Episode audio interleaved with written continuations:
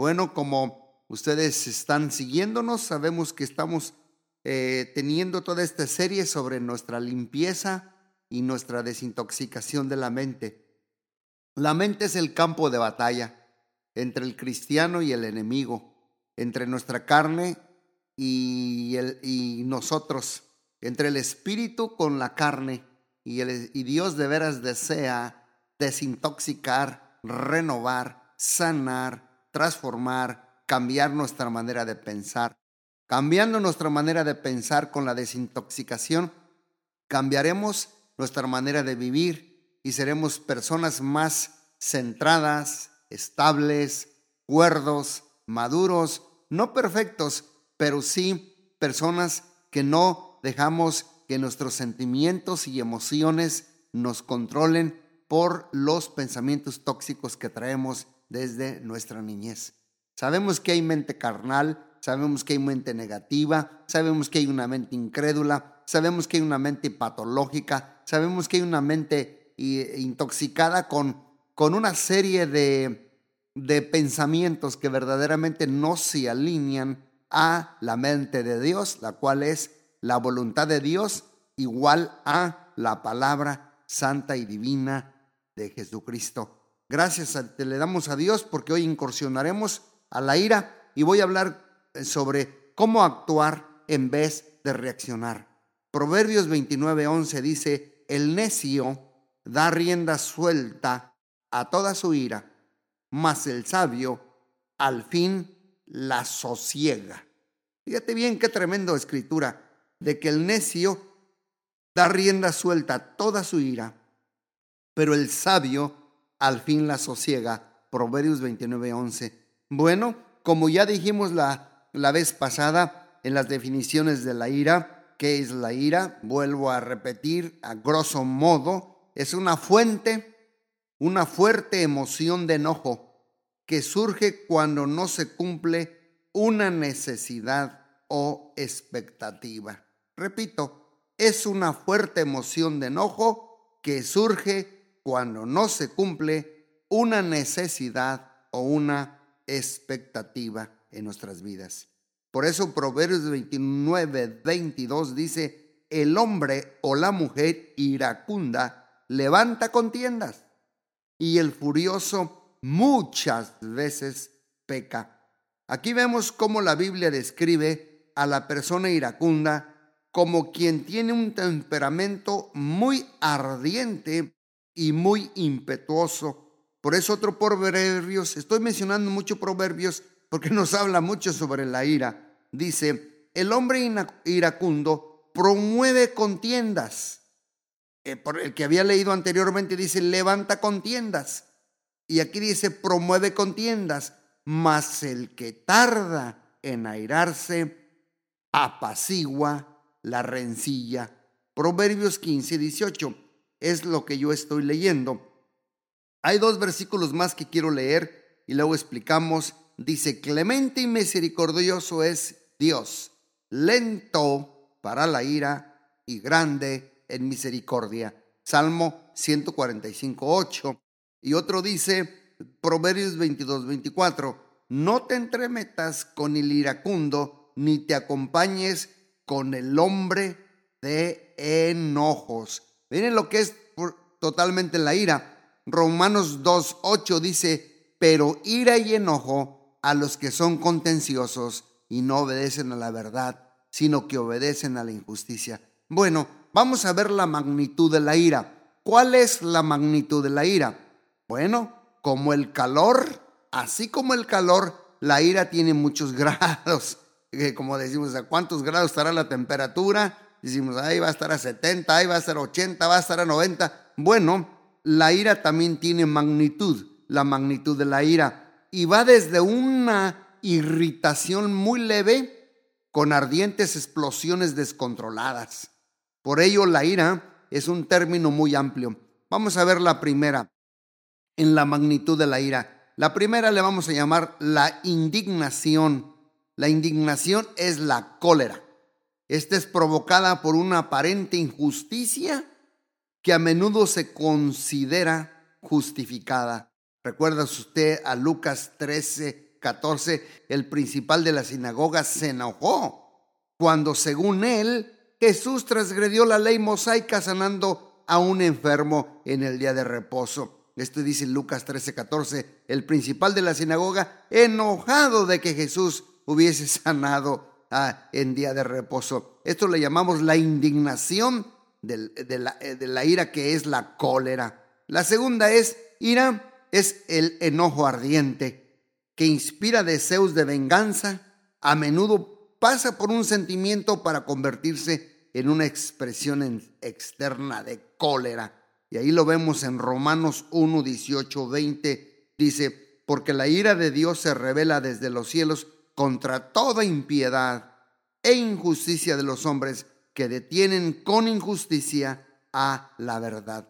Bueno, estamos hablando cuál es la magnitud de la ira. Dijimos primero, indignación es la cólera, ira es el enojo ardiente y número tres, furia es la cólera arrebatada y terrible.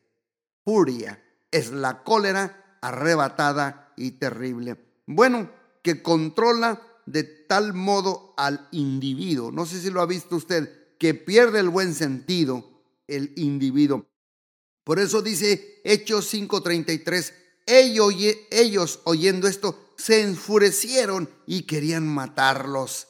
Hechos 5:33 es la furia, la furia es la cólera arrebatada. Y número 4, rabia es la furia, furia violenta, cegadora y destructiva, que incluye la pérdida de dominio propio y la locura temporal Veamos un pasaje que es Proverbios 27:4.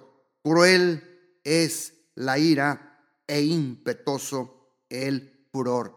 Voy a volver a mencionar estas cuatro magnitudes de la ira. Primero, indignación es la cólera, ira es el enojo ardiente, furia es la cólera arrebatada y terrible y la rabia es la furia violenta, cegadora y destructiva. Ahora veamos cuáles son los malos entendidos acerca de la ira, porque los malos entendidos acerca de, este tema pues le dan una reputación bastante negativa, ¿verdad? Yo voy a hacerte una pregunta. ¿Consideras tú que los sentimientos de ira son negativos y tratas de esconderlos de los demás y muchas veces hasta de uno mismo? Hay que preguntarnos y contestarnos esa pregunta. Por eso dice la Biblia he aquí, tú amas la verdad en lo íntimo y en lo secreto me has hecho comprender sabiduría. Por eso una pregunta, ¿es pecado enojarme? ¿Es pecado enojarme? Lo que me están escuchando quiero decirles que no. ¿Saben por qué? Porque la emoción inicial de enojo nos fue dada por Dios. Pero la forma en que respondemos a ella determina si la ira se convierte en pecado. Por eso dice Efesios 4:26, airados, pero no pequéis, que no se ponga el sol sobre vuestro enojo. La segunda pregunta, ¿cómo puedo evitar sentirme culpable cuando me enojo? Bueno, la respuesta es, hay que reconocer que tu ira o mi ira es una señal de que algo no está bien es como, bueno, la luz roja que se enciende en el tablero de tu automóvil. ¿Y cuál es el propósito? Alertarnos y hacer que se ponga en acción. Por eso Jesús se indignó con los líderes religiosos hipócritas e intolerantes y por eso restauró al hombre de la mano seca en el día de reposo. Marcos 3:5 dice, mirándolos alrededor con enojo, Jesús Entristecido por la dureza de sus corazones, dijo al hombre, extiende tu mano. Y él extendió y la mano fue restaurada y la mano fue sanada.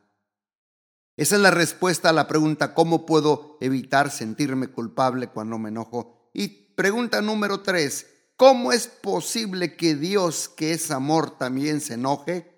Bueno, la respuesta es esta, la ira de Dios se debe al gran amor que Él nos tiene. Su ira es contra cualquier persona o cosa que trata de impedir su plan perfecto para cada uno de nosotros. Por eso la ira de Dios nunca se separa de su amor y siempre se expresa buscando nuestro bien. Mire lo que dice el Salmo 35, 35, porque un momento será su ira, pero su favor dura toda la vida. Por la noche durará el lloro y a la mañana vendrá la alegría.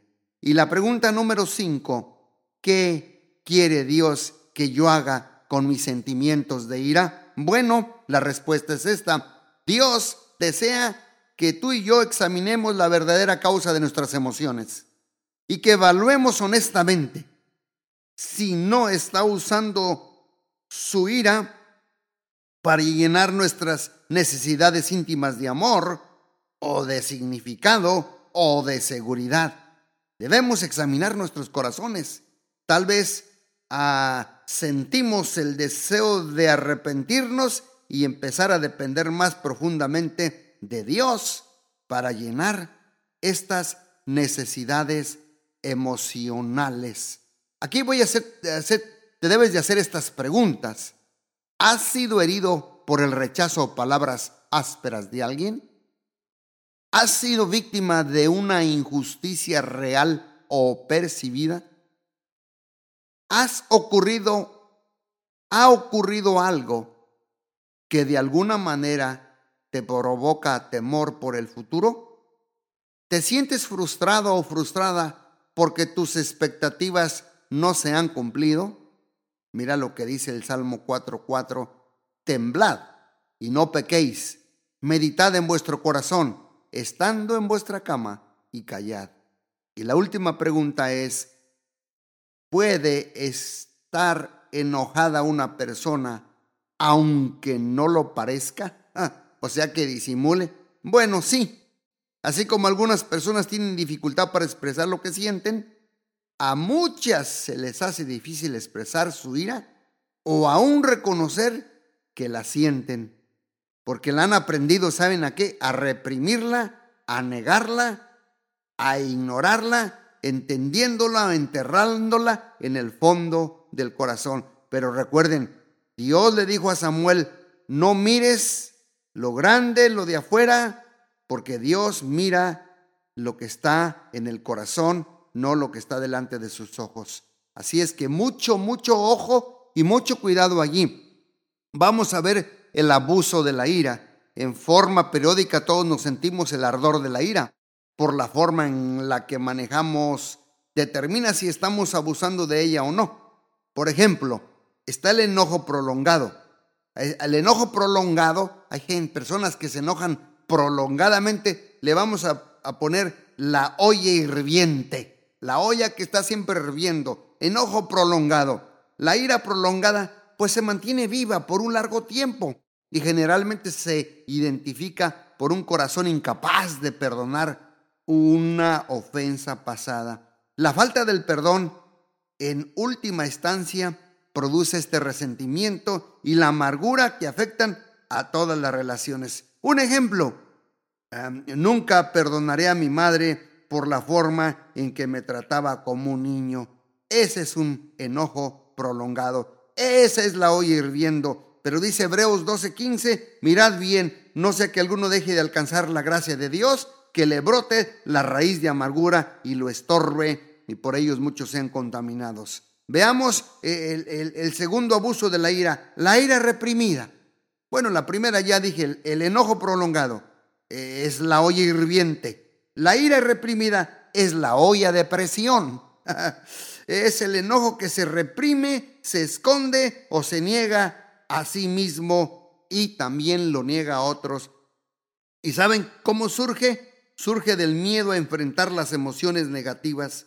Y esta clase de ira produce un corazón engañoso, un corazón engañoso. Imagínense, un corazón engañoso que no se comunica con veracidad. Necesitamos mucha ayuda de parte de Dios. Un ejemplo, aquí lo puedo ver eh, en el ejemplo de Proverbios 26, 24, que dice, yo nunca me enojo, solo me irrito a veces. Bueno, el que, el que odia disimula con sus labios mas en su interior maquina engaño.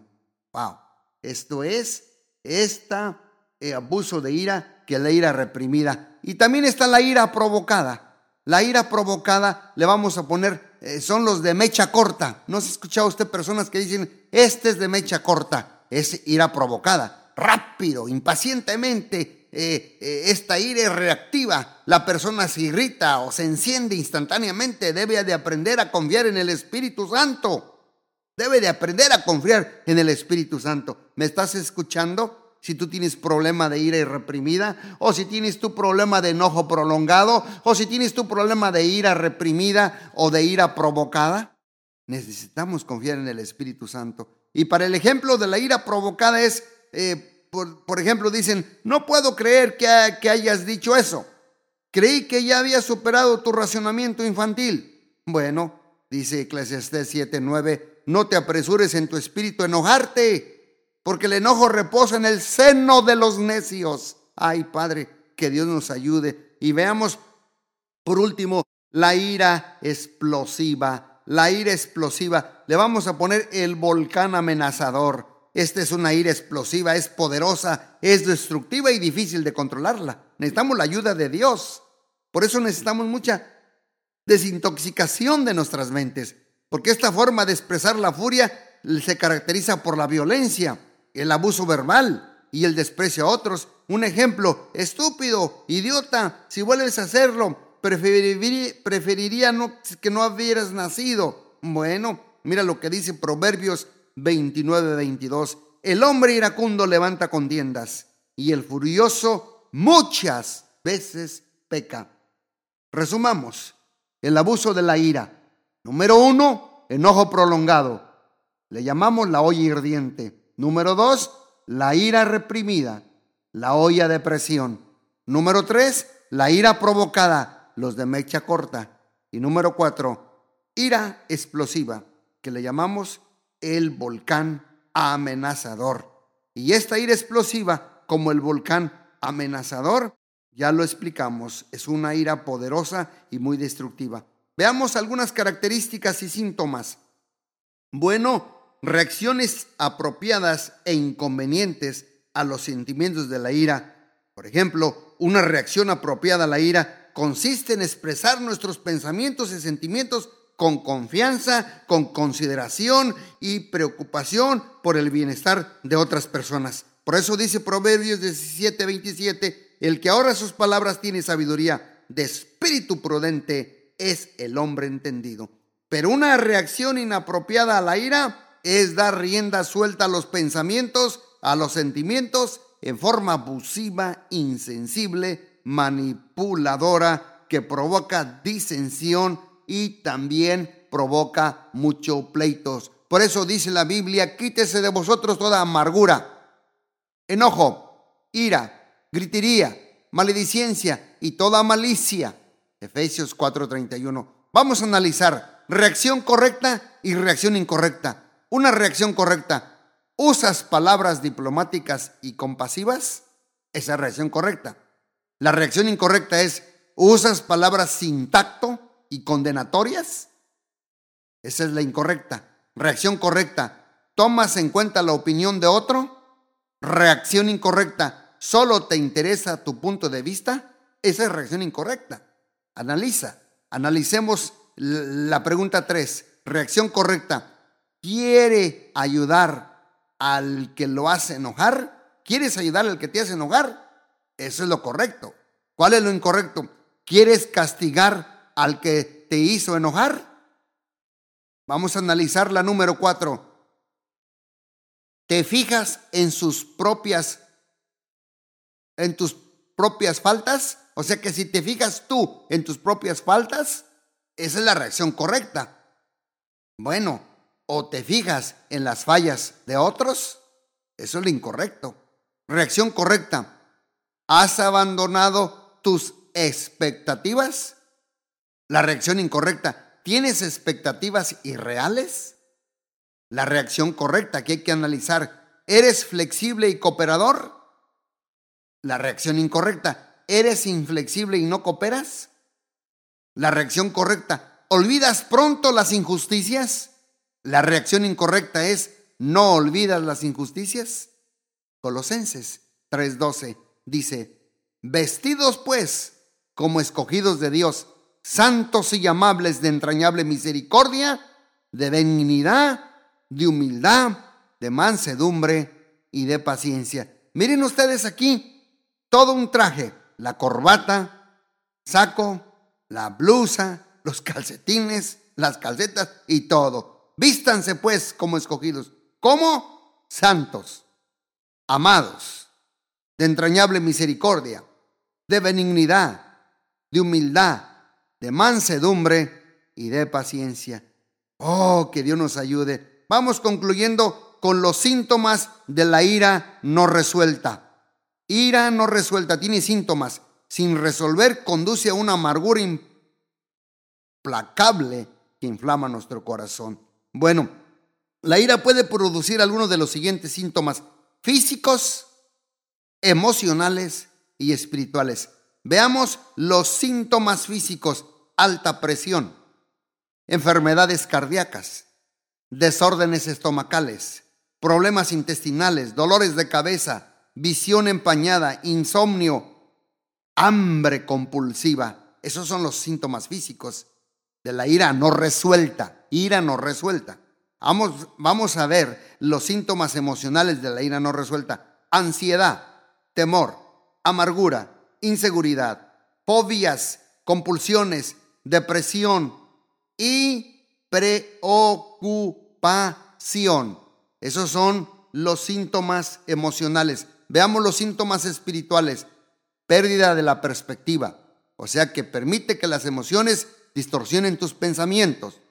Pérdida de visión, pierdes el sentido de propósito en la vida. Pérdida de libertad, te conviertes esclavo de tus circunstancias. Pérdida de energía, pierdes la fuerza para servir a Dios y a los demás, pérdida de confianza, te sientes inseguro o insegura cuando se presentan las dificultades, pérdida de fe, careces de confianza en que Dios está orando en tu vida, pérdida de sensibilidad, no puedes escuchar la voz del Espíritu Santo que habla a tu corazón y pérdida de identidad, que se hace igual a la persona por quien sientes rencor. Por eso dice la Biblia, mirad bien, no sea que de alguno deje de alcanzar la gracia de Dios, que brotando alguna raíz de amargura os estorbe. Vamos a pedirle a Dios en estos momentos que Él nos traiga luz, que Él nos traiga, que Él nos traiga conocimiento de la palabra de Dios para sacar todos estos pensamientos tóxicos y que Dios sane toda esta emoción llamada la ira que estuvimos hablando. Muchos de ustedes, los que me están escuchando, yo creo que algunos sí tienen algunos síntomas hasta físicos, emocionales o espirituales. Por ejemplo, en un síntoma espiritual, un ejemplo muy rápido, pérdida de sensibilidad, pérdida de identidad. No puedes escuchar la voz del Espíritu Santo. ¿Y saben una cosa? Cuando no podemos escuchar la voz del Espíritu Santo es cuando escuchamos la voz de la gente o escuchas la voz de la gente con miedo, con duda, con rechazo, con rencor, con abandono, o escuchamos la voz de Dios. Estos son síntomas espirituales de una ira, una ira que ha sido reprimida, una ira que está no resuelta y que tiene que resolver a los pies de la cruz de Cristo. Yo te invito a enjuiciar esa ira y esa emoción reprimida que está en el fondo de nuestro corazón a la luz de la palabra de Dios. La palabra es lámpara a nuestros pies y lumbrera a nuestro camino. Padre, en este momento yo te pido que nos sanes de toda ira no resuelta. Yo te pido, Señor, que nos sanes, Padre Celestial, de toda ira reprimida. Yo te pido, Señor, que nos sanes de toda ira que causa sentimientos físicos, síntomas físicos, síntomas emocionales y síntomas espirituales. Te pido, Señor, que todo enojo prolongado, que toda ira reprimida, Señor, que sea sanado de nuestros corazones. Te pido, Padre Celestial, que por tu Espíritu Santo nos cauterice y nos ane y nos desintoxique nuestra manera de pensar y toque lo más profundo de nuestros corazones, porque queremos ser sanos y libres para ser productivos. En el nombre poderoso de Cristo Jesús, hoy aprendimos, Señor, estas causas que son fuente de la ira.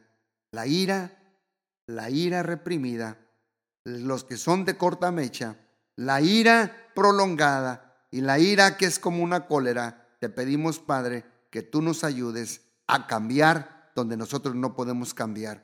En el nombre poderoso de Cristo Jesús, danos tu gracia. No sea que brotando alguna raíz de amargura os estorbe y muchos sean contaminados nuestros cónyuges o nuestros hijos y los que nos rodean, sobre todo nuestros seres queridos. Señor, tócanos una vez más, sánanos para sanar, restauranos para resanar, libéranos para liberar. Te lo pedimos en el nombre de Jesús y te damos gracias. Amén, amén y amén.